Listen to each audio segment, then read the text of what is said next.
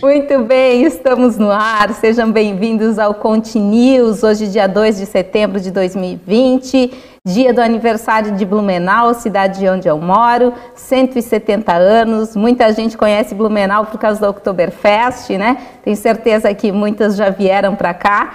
E essa cidade tão acolhedora que me recebeu tão bem, eu só tenho a agradecer e parabenizar. Então, parabéns a todos os blumenauenses, viu, gente? Hoje a gente está aqui com o Ricardo Monello. Tudo bem, Ricardo? Vamos falar então do terceiro setor? Está sem áudio. Boa tarde, Magda, meus amigos e amigas aí do Contabilidade. Continuous, Contabilidade na TV, Terceiro Setor e Companhia. Temos bons assuntos aí para conversar sobre o setor. Conta um pouquinho do que tu vai trazer para a gente hoje de novidade um pouquinho das, do, dos desafios para o profissional da contabilidade que atende às entidades sem fins lucrativos e a responsabilidade da observância das normas técnicas, principalmente do Conselho Federal de Contabilidade. Muito bem. Também conosco aqui Maurício Deluca, empresário contábil, diretor eh, CEO da Conferir. Tudo bem, Maurício? Tudo bom, Magda? Boa tarde a todas e a todos. É, hoje nós vamos falar sobre é, se as normas contábeis se elas serão ou não alteradas para acomodar o efeito da Covid-19. Muito bem. Pessoal que está aí nos assistindo, boa tarde para vocês, sejam muito bem-vindos. Já vamos compartilhando esse link aí para fortalecer a nossa audiência. Márcia Batiston, tudo bem? Vamos falar de feedback, mas de um outro ângulo, é isso? Oi, boa tarde, boa tarde a todos. Vamos, vamos entender um pouquinho. Hoje foi o dia do feedback, né? Estava é, falando com o Maurício há pouco sobre feedback e, e, pensei em trazer uma coisa um pouco diferente. Por que, que é tão difícil receber um feedback? Por que, que é tão difícil a gente ouvir o que o outro tem a dizer para nós? Então, hoje a gente vai enfocar um pouco dessa perspectiva. Ok, obrigada, Márcia. Carla Lidiane Miller, novidades no fiscal? Oi, boa tarde a todos. É um prazer estar aqui de novo. E sim, né, toda semana, toda a gente tem novidade do fiscal, na verdade, todo dia, né? Então a gente vai falar um pouquinho sobre as mudanças que a gente teve ali para entrar no ECAF, por causa do GovBR, algumas decisões do STF e, se der tempo, a gente fala um pouco sobre é, lucros e dividendos, um projeto que os fiscais da Receita Federal encaminharam ao governo para tributação de lucros e dividendos. Muito bem, Geni Carla Fritzke Schulter. Tudo bem, Geni? Vamos falar do DP?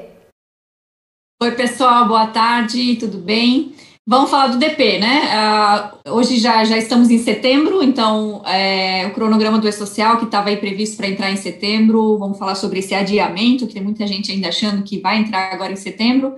Falar um pouquinho do benefício emergencial, né, para não deixar passar sem falar dele parcelamento do FGTS também, vamos falar um pouquinho, e um assunto novo aí que está dando o que falar, né, alguns, é, pessoal perdido aí em relação à, à Lei Geral de Proteção de Dados, vamos falar um pouquinho sobre isso no DP, né, o que, que isso impacta no DP, e aí a gente fala um pouquinho sobre isso. Muito bem. Hoje a nossa convidada especialíssima, Camille Rabelo, diretora comercial da OMI, vai falar para a gente sobre portabilidade.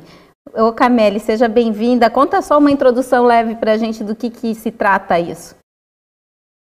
Legal, Magda. Bom, primeiro, obrigada pelo convite. Estou muito feliz de estar aqui em meio a essas feras aí. Fiquei muito interessada, inclusive, no, nos temas. Márcia, gosto muito do assunto, tá? Então, vou adorar participar aí com vocês.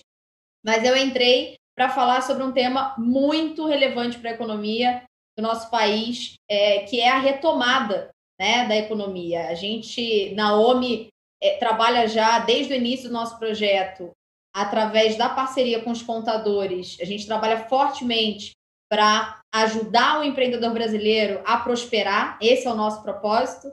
Né? O propósito da OMI é a prosperidade de todo o ecossistema empreendedor brasileiro e a portabilidade. Vou dar só um spoiler, tá, Magda? Para a galera, galera ficar aí até o final para saber um pouco mais sobre isso mas a portabilidade é uma ação da OMI para apoiar o ecossistema empreendedor a acelerar não só a, a retomada da economia, mas acelerar o negócio, mesmo em meio à pandemia, mesmo em meio à crise que a gente está é, é, presenciando. através da primeira portabilidade de RP do Brasil. Né? Uhum. Então, nós somos aí, nós lançamos a primeira portabilidade de RP do Brasil e aí eu vou ficar com vocês até o final para a gente contar essa novidade para vocês aí. Hum. Vou segurar o público, hein? Ei. Ricardo, vou segurar o público com a novidade, hein? Fala o pessoal esperar, no final a gente pode cantar um pouquinho também. É, é isso aí. Gente, quem não conhece o Ricardo Monello tem que conhecer, porque ele é um cantor de sertanejo incrível. Vocês precisam ver as lives que ele faz. Muito legal. É. O bom na vida são esses amigos e amigas maravilhosos. Então, ó, Ricardo, vamos fazer o seguinte: eu conto o que é a portabilidade no final e você canta. Opa, fechamento. Olha, gostei disso, hein, gente? Vai ser divertido, no mínimo divertido. Olha só, vamos começar então falando um pouquinho com a Geni sobre a Lei Geral de Proteção de Dados. Geni, vamos falar então desse impacto no DP para a gente começar. Vamos lá. Então, assim, né, pessoal, está é, tá sendo muito falado, né? A gente sabe que, na verdade, é, o impacto maior é nas empresas, né, em si, na, na questão toda de, de, dados que são solicitados, e, mas é, afeta sim o DP e muito, né? E a gente tem que começar a, a, a pensar nisso e começar a, a, entender, né? Onde é que isso realmente impacta e afeta. Então, assim, é, eu acho que o principal, né? É, principal informação agora, até quando eu estava escrevendo os, essas questões e, e, trazendo o que, que a gente precisa é, pensar no DP, eu me deparei muito com, lá no início do E-Social, quando a gente começou a falar de E-Social, né, o pessoal todo apavorado e tudo mais, e o que, que era o início do E-Social, né, o que, que a gente tinha, aquele passo a passo que a gente fez, não sei quem, quem me acompanha desde o início do E-Social, a gente fez várias, vários artigos nesse sentido, a gente descreveu, né, o que, como é que começa esse E-Social, o que faz. E o primeiro ponto era o levantamento de informações, né, levantamento de dados, onde, afinal de contas, isso implica, Onde, afinal de contas, isso afeta? O que, que eu preciso mudar? O que, que eu preciso buscar? E aqui, nada mais, né? A gente está justamente nesse processo, entrando aqui nessa, nessa lei, é, nesse, nessa questão, né? Fazer um levantamento de, das informações. O que, que eu tenho de informações? A gente tem que imaginar que essa lei é a proteção dos dados pessoais e sensíveis das pessoas físicas, né? De pessoas realmente, não é não é de empresas, não é de, de pessoas jurídicas, pessoais e sensíveis, né? Então, temos que entender isso. É, quantos dados você tem, quantos, quais dados você possui, né, das pessoas físicas. Então, no DP, a gente tem muito, a gente tem as informações dos funcionários, né? É, a gente que eu digo, é, começa lá no empregador, o empregador que passa isso para o escritório de contabilidade, o escritório de contabilidade que muitas vezes passa isso para a empresa de software, sim, né? Então a gente está incluso nisso. E isso tudo a gente precisa verificar. É, qual a finalidade da informação, né? O dado que você está pedindo para o empregado, para aquela pessoa física, qual a finalidade? Ah, é um registro do empregado, ele é necessário para que eu faça a admissão dele, para que eu preste as informações para o governo. Ótimo, né? Tendo a resposta dessa de qual finalidade, tranquilo, a gente realmente precisa da informação esse dado está seguro se ele está comigo, né? Você fornece esse dado para a empresa, para o empregador, para o escritório de contabilidade, para o sistema, ele está seguro? É outra pergunta que a gente precisa fazer.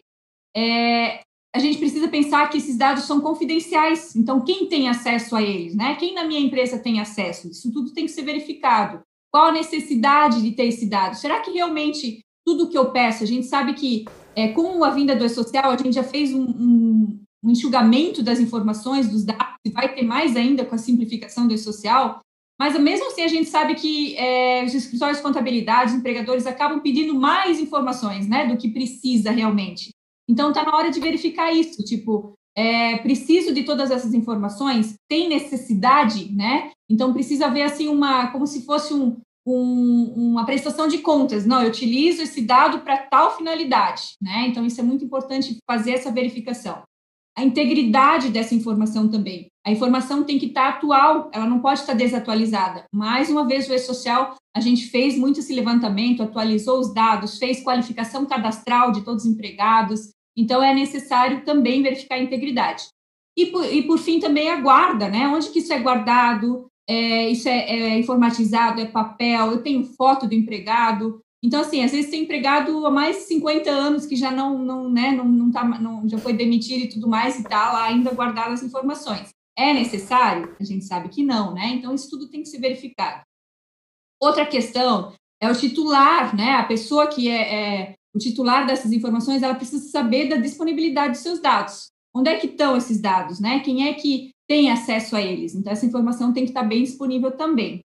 É, a gente sempre tem que pensar que a, essa lei ela vem para tratar é, tratamento dos dados com boa fé. Então, se você está tratando os dados com boa fé, a gente pode ficar tranquilo, mas tem que ter toda essa questão, é, é, a segurança, né, de que realmente os dados estão sendo tratados com boa fé, porque na verdade a lei vem para isso e a gente sabe que nem todos, né? Eu acho que no DP essa parte é mais tranquila. Já em, em relação às empresas que acabam pedindo um cadastro e acabam, é, que a gente sabe, né, disponibilizando e compartilhando informações com outros, aí a gente pode ter mais problema. Mas no DP é mais uma questão de, de realmente é, lembrar né, que esses dados são confidenciais, a gente às vezes esquece disso e acaba compartilhando e certificado digital, né, que a gente sabe que está aí, até a Carla sei que vai falar sobre isso também, então a gente tem que ter bastante atenção nisso.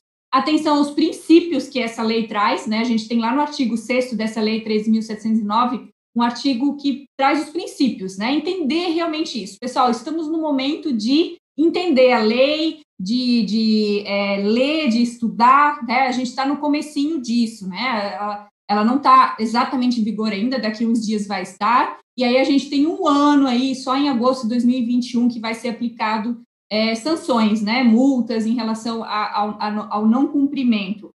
É, e aí a gente, né, mais ou menos igual a social, que já está mais anos, inclusive, né, é, não está aplicando multas ainda, mas a ideia é essa. Então, estamos num período de estudar, de, de se adaptar, de fazer o levantamento de dados. Nós, no sistema, estamos fazendo isso também, né, em relação ao que, o sistema pode melhorar, o que o sistema pode deixar de exigir, o que, que o sistema pode vir a ajudar nesse sentido. Então, estamos trabalhando nisso, né, a SCI como um todo, é, em todos os sistemas, não só da Folha, tem o sistema, é, os síndicos, né, que, que, que, é a parte dos condomínios também que a gente tem que ver, fora toda a questão de empresa, né, que aí cada um realmente tem que verificar é, a sua é, função nesse sentido, tá? Mas aí era só para a gente fazer assim um geral para a gente começar a falar sobre isso, porque eu tenho visto muito pessoal muito preocupado, né? Eu preciso mudar meus contratos, eu preciso mudar, fazer algum algum tipo de é, o empregado tem que assinar que ele que ele está cedendo esses documentos, enfim.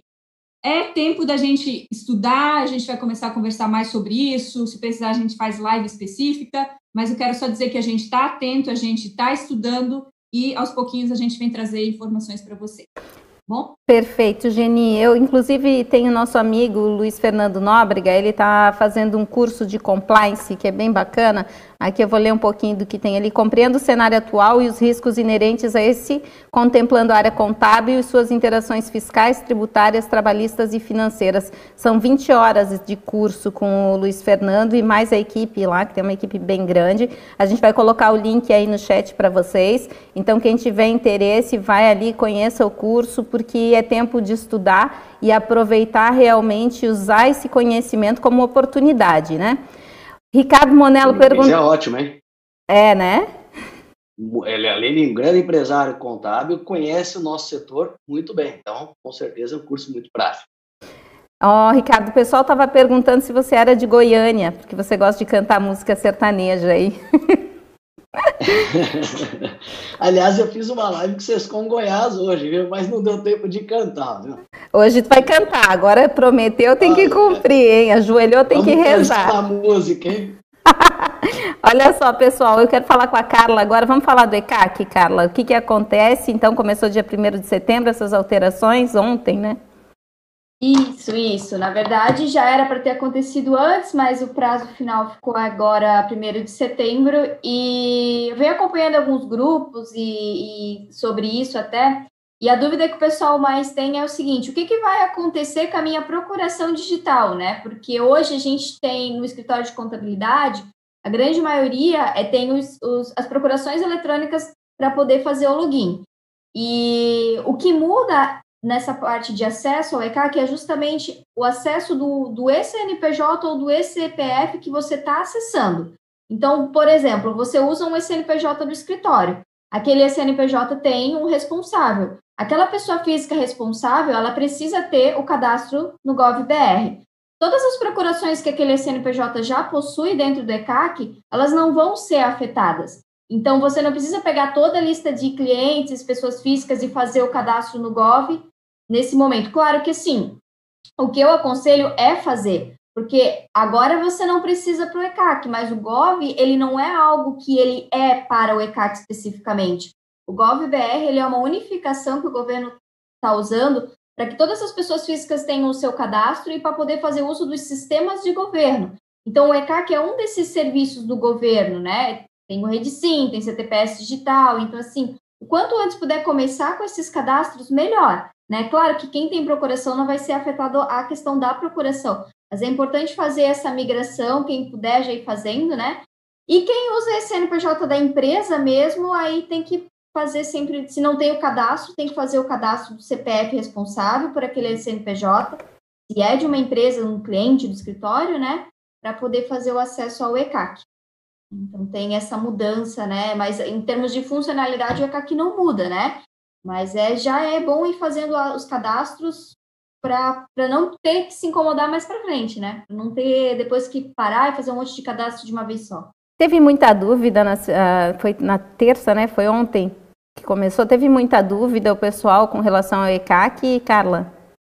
É, a dúvida, as principais dúvidas foram com, essa, com relação à questão das procurações e como que se faz a vinculação do CNPJ? Porque você vai fazer o cadastro da pessoa lá dentro do Gov. Então, você entra lá, cadastra a pessoa física, e depois você tem que vincular o CNPJ àquela pessoa física. Então, é, muita dúvida era como é que eu faço o cadastro? Até quem tem essa dúvida ainda, entre no Gov pela opção certificado digital, depois que tem a conta já criada, entrem pelo certificado digital CNPJ e vai aparecer bem no fim da tela, no cantinho, a opção vincular é, CNPJ clica ali e faz o vínculo, né? Porque às vezes essa opção não aparecia, mas depende muito como você loga lá dentro. Nossa. Mas depois uma bem assim tranquilo de usar, de resto, sabe? As dúvidas mais é, essas duas questões. Muito bem, Carla. Depois a gente volta a conversar, então. Agora eu quero falar com o Ricardo sobre que ele colocou alguns pontos que ele ia tratar hoje. Decisão do STF sobre imunidade tributária e observância de normas contábeis. Ricardo, pode falar para a gente sobre isso? O que, que tem de novidade? Opa. Vamos lá. É, Magda, é, as entidades é, as entidades contábeis, não, as entidades do terceiro setor estão é, ganhando um holofote muito grande é, por conta da pandemia, né, por causa da atuação na área da educação, da saúde, da assistência. E nesse nessa esteira nós temos projetos de lei, além da própria reforma tributária, é, a, o próprio Supremo Tribunal Federal tem decidido é, questões sobre a imunidade, principalmente das contribuições sociais. E o Supremo decidiu que contrapartidas, que são bolsas de estudos, atendimentos gratuitos da saúde e da assistência, precisam de uma lei complementar. Mas, de outro lado, o Supremo pacificou o entendimento que as obrigações acessórias, a contabilidade, e a prestação de contas, que é aquilo que a gente chama no setor de deveres instrumentais, que é o dia a dia da entidade, podem e, deve, e, e podem ser regulamentados em lei ordinária. E o que, que isso traz para nós é, do terceiro setor e também para o empresário de contabilidade? Tem aumentado expressivamente a quantidade de entidades que estão perdendo a imunidade tributária por não observar plenamente normas do Conselho Federal de Contabilidade. Então, o terceiro setor tem várias normas, né? Foi objeto até de uma live específica nossa. Eu quero chamar atenção para você que atende as entidades beneficentes ou filantrópicas que mantenham extremo rigor, no, e as outras também, extremo rigor no tocante às normas do Conselho e às obrigações acessórias que a gente vem trazendo aqui, inclusive com a SCI o, e o Continuous. O E-Social, que as meninas têm falado aqui todas, quase todas as nossas nossos encontros, né? Ou seja, isso se aplica ao terceiro setor, mesmo as entidades sem fins lucrativos. Então, muitos estão sendo punidos por isso. E o que acontece? Algumas dessas entidades estão responsabilizando os contadores, porque eventualmente não cumprem uma obrigação acessória. Então, precisamos de tecnologia, conhecer as normas e seguir isso em cada uma dessas nossas entidades.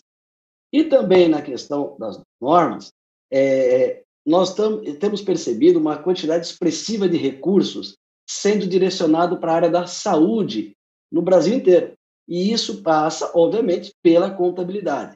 Então, os contadores que nos assistem, que atendem essas entidades de saúde, educação e assistência, ou qualquer outra que esteja recebendo verbas específicas, devem segregar contabilmente. Então, nós temos visto casos que os tribunais de contas têm pedido a prestação parcial de contas e está tudo meio misturado na contabilidade. O pessoal acha que assim, está na pandemia, faz a contabilidade de qualquer jeito, que acho que é um pouco também que o Maurício, acho que de alguma forma vai mostrar que temos a pandemia, mas a norma tem que continuar sendo cumprida. E outra. Oi. Ia... Não, pode falar, pode falar, vai, segue aí. É, e, e, a questão que eu também coloquei ali nos meus tópicos, do imposto de renda e ganho de capital, é, o contador tem que observar, tem saído algumas é, soluções de consulta, determinando que é isenta a operação de venda de ativo mobilizado quando a entidade não tenha fim econômico com essa operação. Então, precisa ter um alinhamento do tratamento contábil adequado, o estatuto, a ata, para que não venha a ser tributada amanhã uma operação de ganho de capital é, nessas entidades. E o último ponto, que eu já estou me alongando, eu sei que vocês estão aí querendo. Não, eu ia justamente coisa. te perguntar com relação à Lei oh, Geral de lá, Proteção de Dados. Não, tá tranquilo, vamos, vamos na boa aqui. É, com relação à, à Lei Geral de Proteção de Dados nas OSCs. Isso. Então, eu gostei muito do que a, a Geni colocou, é, e eu falo, a complexidade dentro das OSCs envolve tudo isso que ela falou em relação ao DP, e diga-se passagem, 60% em média dos, das despesas de uma entidade é parte pessoal. Ou seja, o segredo da estrutura do terceiro setor é a mão de obra. Então, tem os mesmos cuidados é, que a Geni trouxe bem ali. O que a gente também chama atenção, e, é, dentro da questão da LGPD, e nós temos aí um tempo para. A norma está entrando em vigor as multas vão ficar um pouquinho para frente. É o tocante aos documentos, às informações, aos dados de crianças, adolescentes, pessoas em vulnerabilidade. Ou seja, se o, o cuidado com a informação do funcionário já deve ser grande, imagine com informações de crianças, adolescentes, pessoas incapazes. Então, é importantíssimo voltar também, aproveitar esse momento para fazer um pente fino com assessoria, principalmente jurídica, é, da sua organização, para as autorizações devidas, os esclarecimentos é, necessários. O, o, eu tenho visto gente pegar autorização de menor de idade. Aí não vai, obviamente, não tem valor. Né? Então, nós precisamos, o que ela falou, o titular do dado, o acesso que ele tem, onde isso se armazena. E nessa questão da LGPD, boa parte das informações dessas crianças, adolescentes, são compartilhados com outros órgãos, como secretarias de educação, Ministério da Educação, Ministério da Saúde. Então, o, o, o titular do, do, dado, ele também precisa é, saber disso, mesmo que em boa fé é, consentir. Então, a, a questão da assessoria jurídica, nesse momento, porque o terceiro setor está expressamente alcançado pela Lei Geral de Proteção de Dados. Muito bem.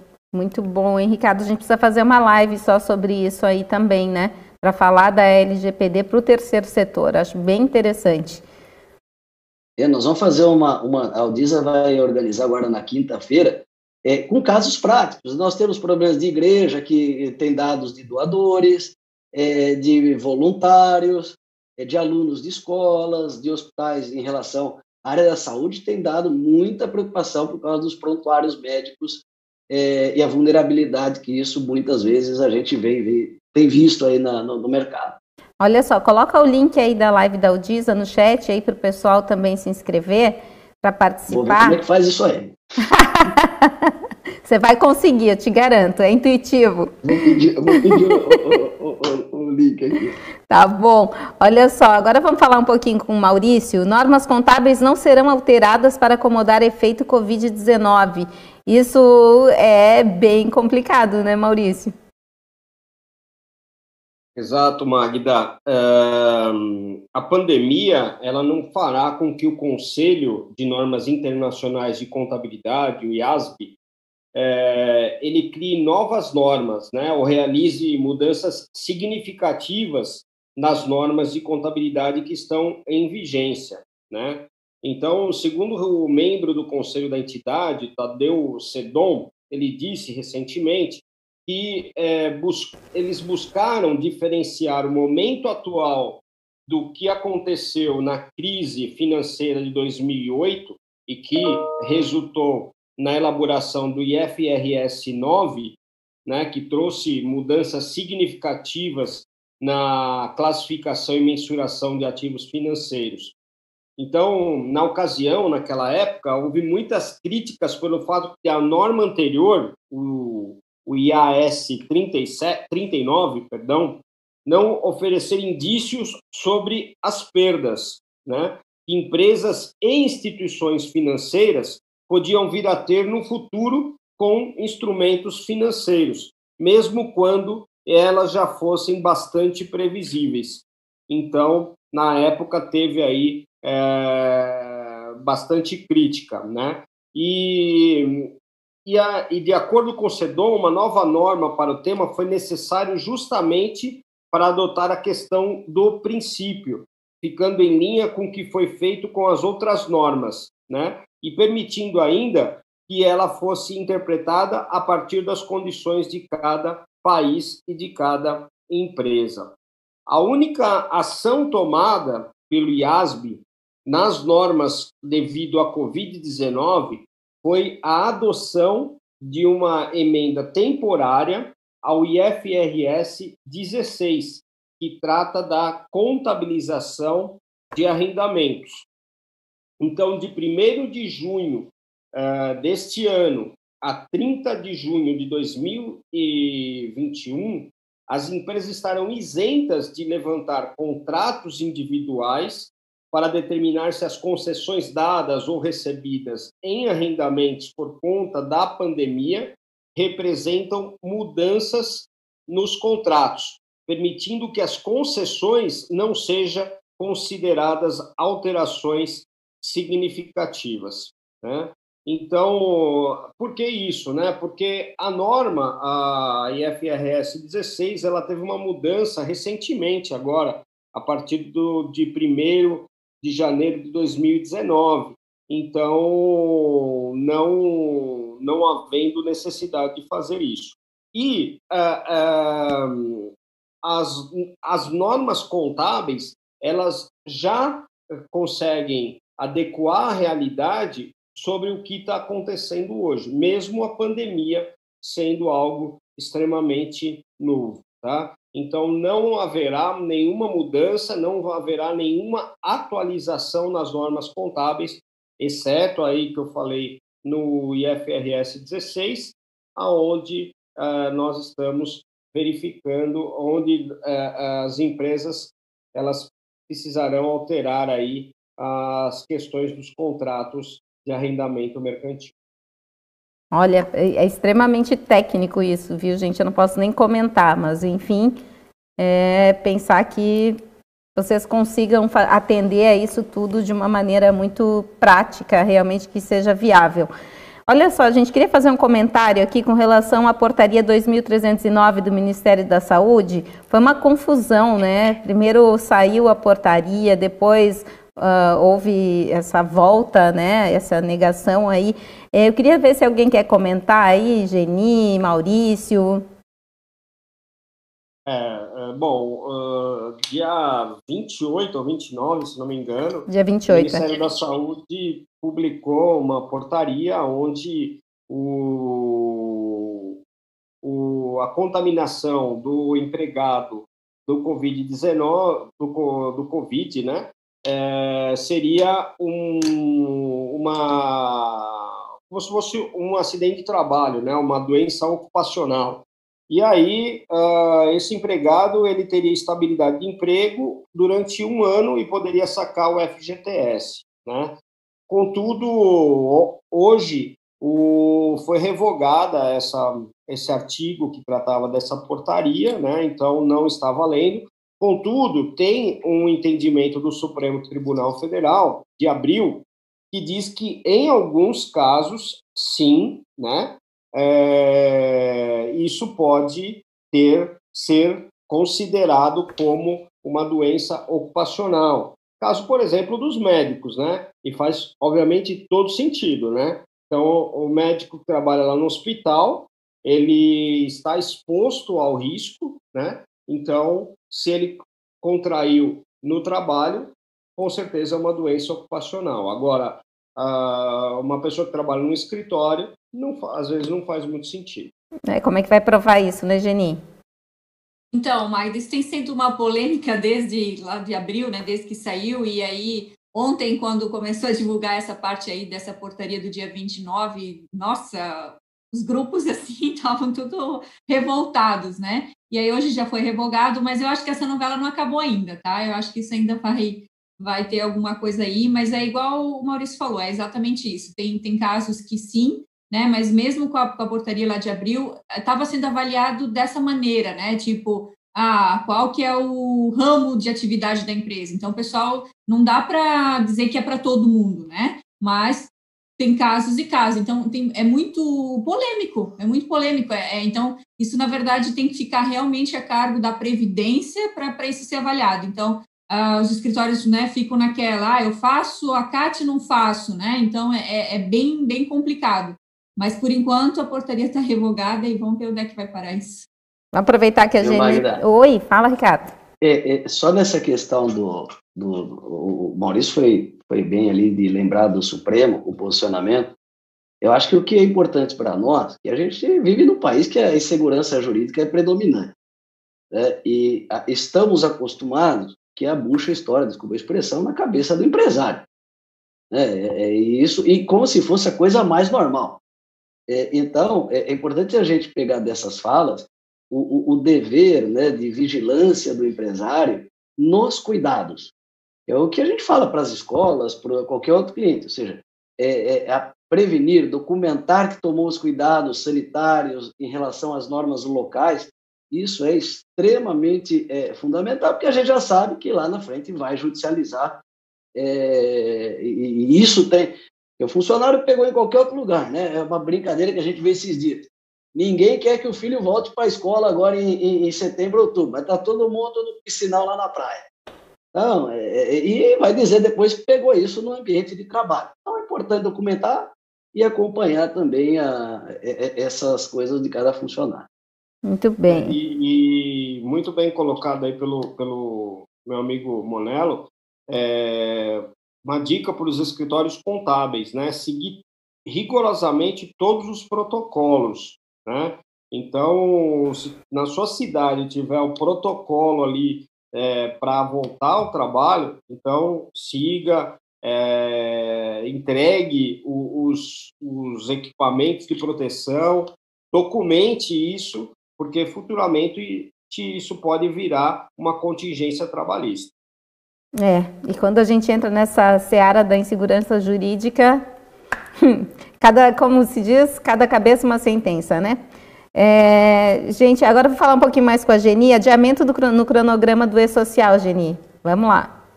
Isso, Magno, estava previsto para setembro, né? Competência setembro, então a partir de, de ontem, é, entrar várias novas fases no E-Social, né? Então, isso lá no início de, de 2020 estava previsto, então, ah, mais de seis meses, ok, né? Eu, eu brinco que naquela vez, quando entrou esse último cronograma, eu falei, não, dessa vez não vão mudar mais, né? Não tinha o que pudesse fazer que mudasse isso. Aí veio a pandemia, né? Bom, aí foi adiado novamente, já está então dito que não vai entrar em setembro, isso já está certo. Fase 3 do grupo 3, que é as empresas do Simples, as pessoas físicas, os MEI, não vão entrar com a fase 3, que é a folha de pagamento, que é a apuração dos impostos, vai ficar ainda é, pela Cefip, como tem sido, tá?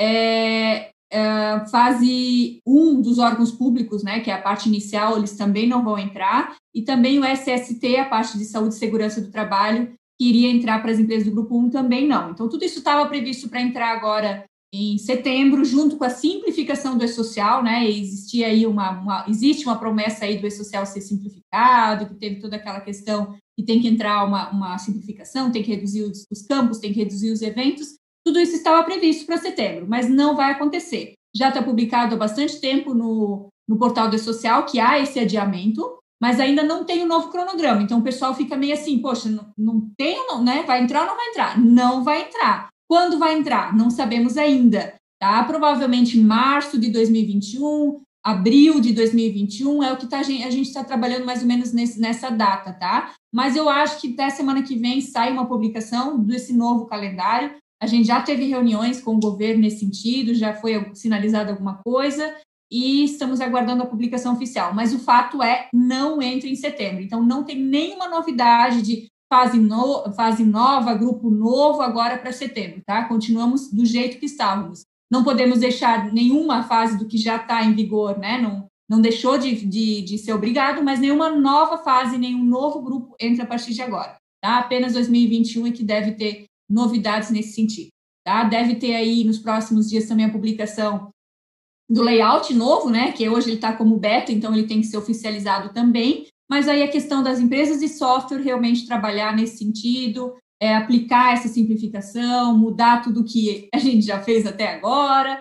E é isso aí, vamos, vamos trabalhar nisso, tá? Mas não tem novidades no sentido das empresas, de novas obrigações, novas fases, novos grupos, não. Carla, e temos mais novidades aí no fiscal? Então, temos sim. Vou comentar aqui rapidamente alguns pontos, né? Sobre. Falando aqui em decisões do STF, né? A o ISS na base de cálculo de PIS e COFINS, né? A gente estava esperando ali para ser concluída o julgamento no dia 21 para saber se poderia ser retirado o ISS da base de PIS e COFINS, mas como foi pedido vista do processo, agora a gente está sem data para prosseguir, então tem que esperar para ver o que, que vai acontecer com uma dessas teses filhas ali do ICMS na base de PIS e COFINS, né? Outro ponto que teve bastante repercussão ali nos últimos dias foi com relação à multa da DCTF, né? A gente teve uma decisão ali, é, dia 21 de agosto, é, sobre a constitucionalidade da sanção que está lá na, na Lei 10.426, no artigo 7 né? Se a cobrança da, da penalidade pela, pela entrega em atraso da DCTF, ela, ela é válida ou não, né? Se ela fere o princípio da proporcionalidade e da vedação do tributo com efeito confiscatório. O STF decidiu que não, porque o fato de existir uma limitação que é de 20% do tributo e essa limitação ela ser menor que o valor da obrigação principal, ela não violaria nenhum tipo de princípio. Então mantém-se ali a multa da DCTF, né, que o pessoal estava discutindo se era válido ou não, e foi decidido que é válido também, né? E também tem a questão do IPI na importação e revenda. Eu tinha comentado em umas edições passadas que ia ser decidido se o IPI na importação e o IPI da posterior revenda é, era válido ter, às vezes, duas vezes a cobrança do IPI, né? Se não era bitributação. E foi decidido que não, que é uma cobrança constitucional é, ter o IBI no, no desembaraço aduaneiro do bem industrializado e depois na saída do estabelecimento importador. Segundo o STF, o IPI ele não incide sobre a industrialização em si, mas sobre a operação com o produto industrializado. Então, na visão deles, nós temos operações distintas. O desembaraço é uma operação, a revenda é uma outra operação. Então, não teria bitributação sobre o contribuinte nesse caso. Né? É, bom, da parte de julgamentos mais recentes e mais relevantes que eu trouxe era isso.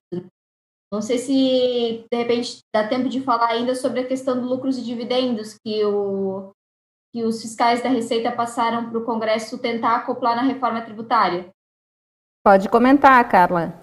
Tá, vou Legal. comentar rapidamente para não tomar muito tempo, mas a ideia deles é o seguinte: é, a proposta é entre aumentos e diminuições na arrecadação, no final teria-se um ganho ainda de 13,6 bilhões, que seria reflexo do quê?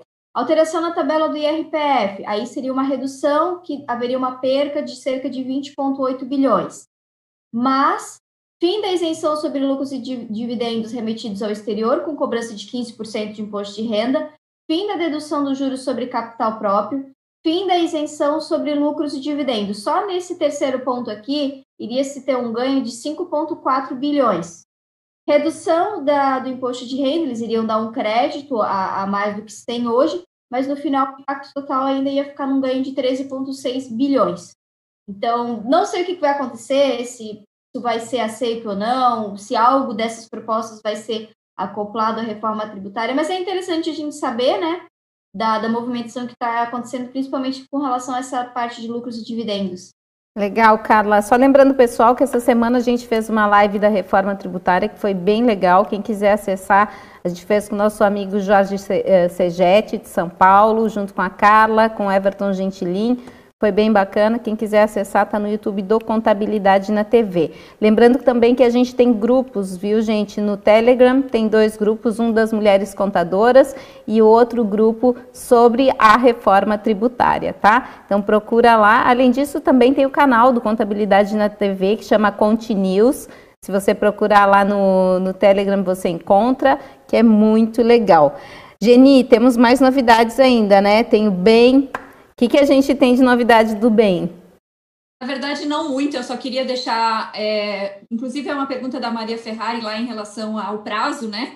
É, o prazo ainda de comunicação de um novo acordo é de 10 dias, sim, Maria, só que a gente teve aí prorrogação na anistia, então é, até dia, agora até a próxima semana, dia 6 do 9, né? Assim eles estão semana a semana prorrogando até que é, tem alguns ajustes que ainda faltam ser feitos. Então, é, sim, o prazo é de 10 dias, mas de qualquer maneira, tá na anistia no prazo também vai aceitar, tá?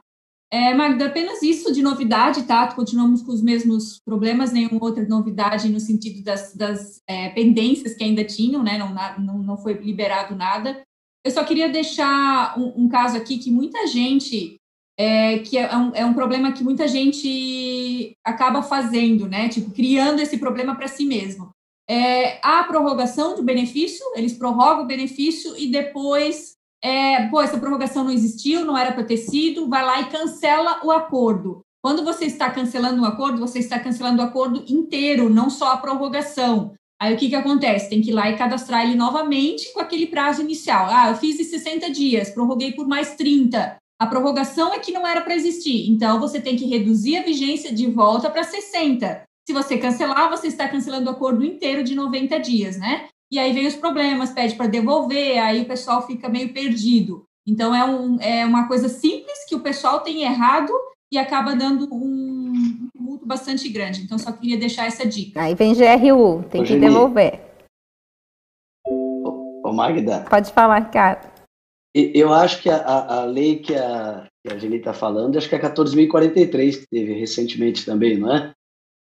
Do suporte de emprego também, dos eu... acordos trabalhistas, para pagar a folha. Eu vou aproveitar que é, vocês não, estão é no debate, gente, eu vou pegar o carregador do meu note que está acabando a bateria, tá? É, a, é a Lei 14.020, né, que, que na verdade trouxe a MP 936 e depois teve os dois decretos que prorrogaram, né, podendo dar mais mais é, possibilidade de utilizar o bem. Hoje ele está em 180 dias, né? É o benefício emergencial. Não sei se está se referindo ao auxílio emergencial, mas é, aqui é o benefício, né? Ah, tá. Não, não, eu me referi àquele, àquela lei, o programa para a questão de, de, manutenção do emprego. Isso, 14.020. É, né, então, uma dessas aí, é porque antiga, na, na, na, na, medida provisória não havia sido inserida ali as entidades do terceiro setor. Ah, sim. E aí, então, as ONGs, OSCs, foram inseridas, né? Então, é, uhum. é, isso aí foi um avanço importante para elas também. Verdade, tá, tá, tá hoje liberado para eles também, né? Magda, para finalizar a minha parte, só falar do parcelamento do FGTS, na verdade eu não tenho muito a falar, só quero lembrar que esse mês, então, como o dia 7, que é segunda-feira, é feriado, né, a terceira parcela desse parcelamento. Na verdade, o FGTS como um todo, esse mês vence no dia 4, né? Então, sexta-feira aí, uma, três dias praticamente a menos, né? Então, isso, é, o DP esse mês aí tá em, em, quatro dias tendo que fazer fechamento, tendo que entregar tudo e, e enfim, tá bem apurado para eles, né? Então, é, a gente até ia fazer uma live essa semana de, de tira dúvidas tal, deixamos para a semana que vem, então só para chamar também quem quiser Aí amanhã a gente deve estar publicando essa live, tira dúvidas, terça-feira, dia 8 do 9, às 15 horas, né? E tira dúvidas do DP sobre, é, sobre as MPs, sobre a, a, o BEM, sobre o FGTS, enfim, o que tiver é, de dúvida aí a gente está à disposição, se a gente conseguir, a gente ajuda. É isso aí. É isso aí. Então, essa live da Geni vai ser pela SCI. Tem que entrar lá no site sci.com.br e na aba Eventos e se cadastrar lá para participar da live, ok? Márcia, vamos falar de feedback? Oi, eu estava aqui ouvindo vocês atentamente, pensando, meu Deus, como quebraremos esse assunto, né? Como é que a gente vai falar agora de, de feedback? Hoje nós estamos tão técnicos. É, e aí pensei numa forma de a gente juntar tudo isso. Como a gente vai manter as pessoas pacientes, explicando adequadamente que isso demanda tempo. A gente acabou de dar um prazo para uma coisa o ano que vem. Então, tempo, prazo, tranquilidade, que quer dizer que feedbacks são bons, feedback é comunicação. A gente já falou várias vezes sobre feedback aqui, e aí eu não queria me repetir, é, não sei se aqui não, aqui outro lugar, hoje foi tanto feedback ao longo do dia, que eu, tô, que eu pensei assim, ó, vamos pensar em por que, que a gente tem dificuldade de dar feedback. E toda vez que a gente fala de feedback, ai, mas eu não consigo falar direito, ai, mas eu não consigo escutar. O que que acontece? Eu vou trazer só uns tópicos é, rápidos para a gente discutir, porque senão a gente poderia ficar bastante tempo falando sobre isso, temos mais depois. É, primeiro, por que, que a gente tem dificuldade de dar feedback? E depois, por que, que a gente tem dificuldade de receber feedback? E vamos entender que por receber feedback, a gente está falando de questões que temos que melhorar, que desenvolver, que aperfeiçoar. Mas vamos pensar o seguinte: é difícil mesmo? Então, cada um aí que já trabalhou com feedback, pode ser um líder, pode ser um colaborador, pode ter recebido feedback de um amigo, pode ter recebido um feedback de qualquer. Assim, feedback está em todas as nossas relações. Nas relações de trabalho, ele se torna fundamental, porque não tem como a pessoa saber o que você quer que ela faça se você não falar muito claramente. Então, o que é o feedback? Retroalimentação. O que é retroalimentação? É circular. Eu dou espero que isso repercuta em outra coisa. Então, eu comunico a pessoa o que eu quero, como eu quero, de que forma eu quero. Esse é o feedback, porque afinal de contas, se a pessoa não souber o que ela está fazendo ou como ela deveria fazer, ela vai escolher o jeito dela de fazer e nem sempre é o que a gente gostaria. Muito bem. Por que, que é difícil fornecer feedbacks? Porque nós, seres humanos que somos, tendemos a dar conselhos.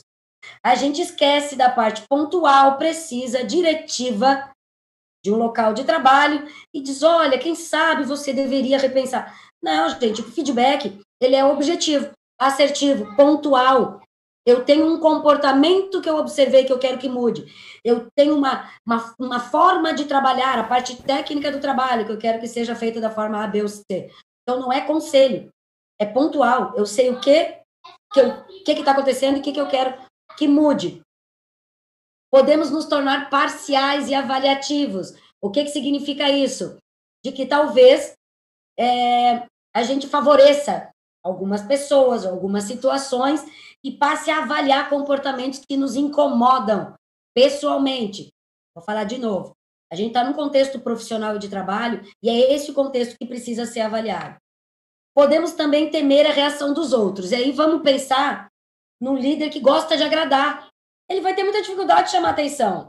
Por quê? Porque pode ser que o cara fale dele, vai que a pessoa fica magoada, chateada, né? O que, que vai acontecer? Ele me interpretou mal, ele não entendeu o feedback que eu quis dizer. O que, que eu estou entrando? Eu estou entrando numa seara pessoal. Todas essas colocações aqui, elas têm a ver com a dificuldade que temos, e talvez semana que vem vou trazer isso, de diferenciar pessoal, profissional. Ali é profissional, é sobre o teu desempenho, sobre a tua qualificação, sobre os teus treinamentos, sobre a tua técnica. E muito bem, temos o outro lado. Por que, é difícil receber o feedback? Porque é difícil para a gente olhar para nós mesmos e entender que nós temos dificuldades. Gente, humanos que somos, somos falíveis, todos. Uma vez que a gente aceita isso, tudo fica mais tranquilo. E daí a gente vai entender que o quê? Ok, não acertei aqui, corrijo. Alguém me disse aonde, alguém me apontou. Vou atrás disso. Então, é muito difícil a gente admitir, especialmente no, em público, né? Num feedback coletivo, numa reunião, que a gente tem algo a melhorar. Tá? Quando você começa já com um comportamento de maior aceitação, entendendo que não é você, pessoa, não é você, Márcia, que está lá fazendo uma coisa errada. É alguma coisa que você oferta no teu local de trabalho que pode melhorar o teu desempenho, as tuas relações profissionais. Preocupação com a autoimagem. Meu Deus, se as pessoas souberem que eu não sou tão bom nisso, o que vai ser de mim? Vão pensar que eu não sou competente. Vai diminuir a valorização que dão para mim. Então é isso. Receber o feedback é como se estivesse prejudicando o teu valor próprio. E não é. De novo, feedback é construção coletiva para qualificação do grupo. e podemos ter reações defensivas. É, a nossa mocinha ali está cheia de escudinhos, sabe por quê? Porque a gente tende a levantar as nossas defesas quando a gente sente que alguém está botando o dedo na nossa zona pessoal de conforto. Então, vou repetir: não é pessoal, é profissional. Por isso, o feedback começa pelas coisas boas, como a gente veio conversando antes numa outra live. A gente começa sempre destacando pontos positivos. Quando a gente destaca pontos positivos, a gente amplia a tendência da pessoa de te escutar. Se a gente começa direto pelo vamos ver, naturalmente a gente levanta um sistema de defesa. Isso é natural, é quase automático, tá? Tanto que as pessoas que têm dificuldade disso vão ter dificuldade, inclusive, de dizer não, de se posicionar e tudo mais. E como fazer para superar isso tudo? Primeiro, estabelecer relação de confiança recíproca para diminuir todas essas barreiras. Você sabe porque eu confio em ti, você sabe porque eu quero a nossa melhora, por isso eu estou te falando. Reconhecer que o feedback é um processo de exame contínuo. Se eu dou um feedback por ano, as pessoas vão temer aquela data, aquele momento. Vão passar o ano inteiro angustiados esperando aquilo. Feedbacks contínuos fazem com que as pessoas aprendam a escutar, entendam que isso faz parte de uma rotina de trabalho, como qualquer outra solicitação. Aprender a ouvir, a receber feedback sem reações emocionais defensivas. Gente, nós somos humanos, a gente tem reação emocional. O que é uma reação emocional defensiva? É levantar da cadeira, é bater na mesa, é entrar em desespero, é se ajoelhar, pelo amor de Deus, não me demita, porque eu fiz isso errado. Então, qual é a questão? É respirar e dizer, ok, acata, acolhe e reflete. Depois, se você tem alguma demanda, volta no momento mais tranquilo e coloca, olha, eu acho que não é bem assim, por que você falou tal coisa? Porque na conversa a gente resolve muitas coisas. Aprendendo a dar feedback de forma habilidosa, sem conotações. Aqui vou colocar conotações emocionais, mas também conotações pessoais. O que, que significa? Aprender que a outra pessoa também tem as suas questões pessoais, assim como eu. Entender o melhor momento de dar esse feedback. A gente está passando por um momento bastante complicado em vários cenários e dar feedback é mais difícil do que nunca. É, é, é, especialmente os feedbacks corretivos, né? Você não está fazendo da maneira adequada, eu gostaria que você repensasse o seu comportamento, ou aqueles que têm a ver bem com o comportamental. A equipe está reclamando, está pouco colaborativo, está muito isolado, mas esses feedbacks são fundamentais. São fundamentais porque hoje a sobrevivência, aqui só vou deixar os contatos e já vou parar de compartilhar, é, a, a, sobrevivência das organizações hoje e das, é, das relações de uma maneira geral, ela passa pela via da comunicação, direta, transparente. Não o, o sincericídio, né? Vamos ter que tomar cuidado com o que a gente fala com as pessoas e ter os filtros. Filtros, por favor. Mas é importante que a gente se comunique. A comunicação continua sendo a chave é, eu, eu, vi os meninos dando dicas, ali Ricardo, Maurício, a Carla também, ó, prestem atenção, sigam as regras do seu contador, prestem atenção às rotinas contábeis, entendam a parte legal que vocês têm que fazer. Isso é comunicação, é cada um fazendo a sua parte, trabalhando de forma colaborativa e aí se retroalimentando, né? Nesse grande feedback que a gente está vivendo, que é o tempo todo trazendo novas informações e repassando novas informações. E por hoje Ficamos por aqui. Muito obrigada